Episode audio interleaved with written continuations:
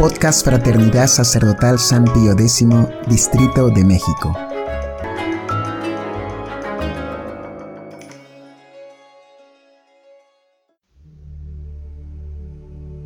Hojitas de Fe número 18. ¿A quién cantan los ángeles de Belén?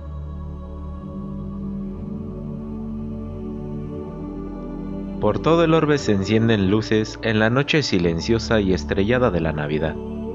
Noche misteriosa, noche santa, llena de cantos angélicos, de fulgor de estrellas, de pastores de alegría encantadora y sagrada.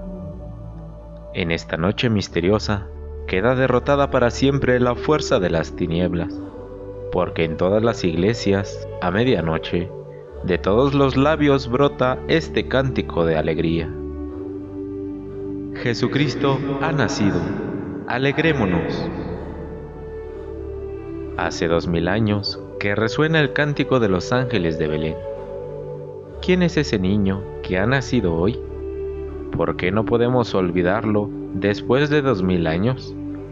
Porque ciertamente no lo pueden olvidar los que le aman y los que le odian. ¿Quién es este hombre que escapa al olvido? Si ese niño no hubiese sido más que hombre, un hombre entre millones y millones que han vivido en esta tierra, este hecho asombroso sería siempre un enigma insoluble. A todos olvidamos, pero a él no. Todavía hoy Cristo es amado con un amor tal y odiado con un odio tal que no se puede explicar. De esto nos habla la Navidad, del nacimiento de Cristo. No llama poderosamente la atención el que ni antes ni después de él haya dejado tan profunda huella el nacimiento de ningún otro niño. Desde hace dos mil años han nacido millones y millones de niños, muchos de ellos hijos de príncipes, de reyes, de emperadores. ¿Quién se acuerda hoy de ellos? Aunque el recién nacido haya sido hijo del monarca más poderoso del mundo, hoy no significa nada para la humanidad, y menos para los hombres que vivirán en los siglos venideros. Pero seguimos celebrando el nacimiento de Cristo. Lo celebramos aún después de su muerte. Bien es verdad que celebramos el cumpleaños de nuestros seres queridos, de nuestros familiares, pero tan solo mientras viven ¿Quién celebra el cumpleaños de un muerto? Pero un día nació un niño en un país lejano, en una aldea desconocida, en un establo abandonado. No vivió mucho tiempo en la tierra, no vivió más que 33 años. Y no obstante, dejó trazados en la historia unos surcos tan profundos que su nacimiento sigue celebrándose año tras año, y lo celebran aún los que no comulgan con la fe cristiana, y lo que es más, lo celebran en un ambiente de fiesta entrañable y acogedor, que irradia paz, felicidad y alegría. ¿Qué niño es este? ¿Es de nuestro linaje? Ciertamente lo es, de ello no hay duda, pero forzosamente tiene que ser algo más ¿Quién es este hombre para que se le siga amando tanto? Y no solo festejamos su recuerdo, sino sabemos que Cristo vive aún hoy en día entre nosotros. No le hemos olvidado, aquí mora, en medio de los cristianos, y una gran parte de la humanidad pronuncia a diario su santo nombre al rezar. No hemos olvidado sus palabras, ellas siguen resonando en nuestros oídos como si acabase de pronunciarlas. Millones de corazones laten con vehemencia al pronunciar su nombre. Millones de almas sienten mitigar sus penas al levantar sus ojos a la cruz donde murió. Millones de personas hallan en él las fuerzas que necesitan para cumplir calladamente sus deberes cada día. Siempre hubo, y hay todavía, cristianos dispuestos a sufrir el martirio por amor a Él. Siempre hubo y aún quedan jóvenes dispuestos a renunciar por Él a las más brillantes carreras del mundo. Oiga, hermana, dijo un hombre a una religiosa enfermera al ver la paciencia de Ángel con que cuidaba a un enfermo de aspecto repugnante. Yo no sería capaz de cuidar a un enfermo así por mucho dinero que me diesen. Yo tampoco lo haría, contestó la religiosa, y después añadió en voz baja, pero por amor a Jesucristo, sí lo hago. Que Cristo sea una realidad viva en el corazón de muchos aún hoy, dos mil años después de su muerte, no puede comprenderlo nadie, si no es aceptando que Cristo es Dios y que sigue viviendo entre nosotros aún después de morir.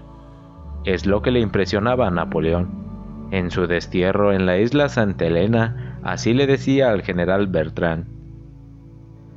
Esto es lo que más admiro y lo que me prueba de un modo irrefutable la divinidad de Cristo.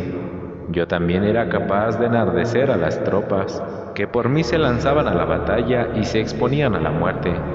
Pero para poder hacerlo, tenía que estar presente, necesitaba que les mirase, que les hablase, que les soltase una arenga, que les conmoviese el corazón. Lo mismo le pasaba a Julio César, a Alejandro Magno. Pero en el futuro, de nosotros apenas se acordarán como mucho cuando estudien la historia universal. Sin embargo, Jesucristo sigue siendo amado, adorado y predicado en todo el mundo. Esto no lo puede hacer más que Dios. Si Cristo no fuera más que un hombre, no se comprendería que se le ame de esta manera. ¿Quién es ese hombre para que se le siga odiando tanto? Pero hay todavía más. ¿Cómo es posible odiarle tanto? Porque Cristo es odiado aún hoy en día. Durante estos dos mil años siempre ha tenido enemigos y los tiene todavía. Enemigos que con su odio satánico han querido borrar su nombre de la memoria de los hombres. Enemigos que trabajan contra él con una astucia y un esfuerzo infernales. Esto tampoco se comprende si Cristo no fuera más que un hombre. Se comprendería, bien o mal, que se siguiese odiando durante siglos a algunos de los crueles tiranos que, a lo largo de la historia, han sido una terrible maldición para la humanidad. Pero no, no son los faraones que esclavizaron a pueblos enteros para levantar a sus pirámides. No son los Nerones ni Atila ni los peores déspotas de la historia. No son estos los odiados, sino Jesús de Nazaret. Y esto es lo que no se comprende, porque Cristo, aunque se le considere como un simple hombre, ha sido una de las figuras más veneradas de la historia. ¿A quién causó daño? ¿Aprendió algo malo de él la humanidad? ¿No escuchamos de sus labios la parábola del buen samaritano? ¿Y es posible que se le odie tanto? No, Cristo no es un mero hombre, sino no se podría explicar el odio que se le tiene. Jesucristo murió hace dos milenios, y sus enemigos le temen todavía y le persiguen hoy a muerte. Humanamente no tiene explicación. ¿Es comprensible tal odio hacia Cristo? ¿Es comprensible la historia bimilenaria del cristianismo con sus continuas luchas y triunfos, si en el fondo no hay detrás de ella más que un hombre muerto en una cruz? Consumatum es, todo se ha consumado. Fueron las últimas palabras que salieron de los labios de Jesucristo moribundo.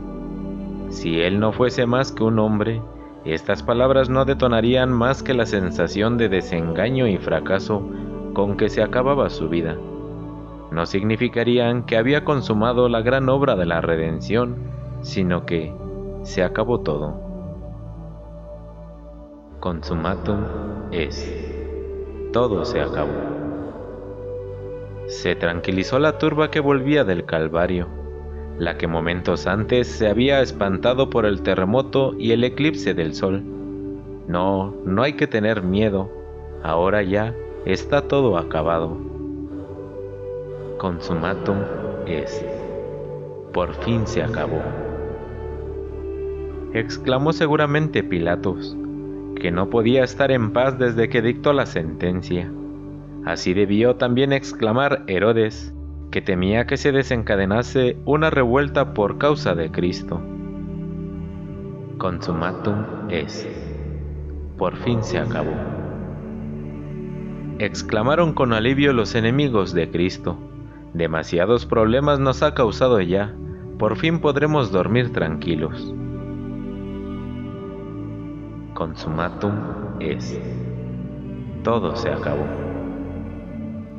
Se dirían apesadumbrados los apóstoles después de que muriera Cristo. Pero si Cristo terminó su vida con una ruina tan completa, ¿cómo es posible que después de los innumerables cambios habidos en estos dos milenios, en instituciones, formas de pensar, costumbres, leyes, etc., no le hayamos podido olvidar? Aún más, ¿cómo es que este Cristo ocupa hoy todavía un puesto preeminente en la historia de la humanidad? Un puesto tan preeminente que todavía se le ataca con fiera hazaña, con un odio inmenso, para acabar de matarle por fin de una vez? ¿Para qué matar al que ya murió? ¿No es de locos querer ejecutar de nuevo a un muerto? Conclusión. Conocemos el odio ilimitado con que los fariseos le atacaron hace dos mil años, y he aquí que el mismo odio sigue enardeciendo hoy a muchos contra la cruz de Cristo. Conocemos el amor ardiente, abnegado, que le profesaron sus seguidores hace dos milenios, y he aquí que el mismo amor sigue ardiendo aún hoy en muchos millones de corazones que se entregan totalmente a Él. ¿Hay un caso semejante a este en la historia universal? Un caso en que el odio y el amor a una persona desafíen durante dos mil años la gran ley del tiempo, del tiempo que despacio lo sepulta todo y todo lo cubre con el olvido? Si Cristo no fue más que un hombre, ¿cómo se explica ese irresistible influjo que ejerce aún hoy, después de dos milenios, en la cultura, en las costumbres, en la vida de muchos pueblos, con ese encanto que ejerce sin cesar, después de haber sido ejecutado como un malhechor? Expliquen este misterio los que tienen a Cristo por mero hombre. Sí, el tiempo abate inexorablemente todo el oleaje que el hombre más eximio haya promovido en el océano de la historia universal. Y si Cristo pudo levantar olas que todavía persisten, persistirán y no se amortiguarán jamás. Necesitamos una señal más clara y rotunda para convencernos de que Él fue más que un hombre que Él fue el hombre Dios, el Rey inmortal de los siglos? Y por tal motivo, doblan la rodilla en esta noche santa millones y millones de hombres delante de Jesucristo, nacido en un establo de Belén, como lo han hecho desde hace dos milenios los miembros más insignes de la humanidad, y por esto he de repetir con ellos. Señor mío, Creo y confieso que tú eres como nosotros, hombres finitos y mortales. Tú eres Dios. Tus doctrinas no fueron igualadas jamás por hombre alguno. Tu sabiduría no ha podido equipararse con ninguna filosofía. Tu nombre no se ha borrado por el paso de la historia, que todo lo borra. Tu memoria no se ha cubierto por el polvo en los anaqueles de las bibliotecas como ha ocurrido con los hombres más geniales, sino que vive pujante en el alma de millones de fieles. Tu imagen no se conserva como las de los personajes más ilustres en frías estatuas, sino pervive en millones de corazones que te aman con fervor ardiente.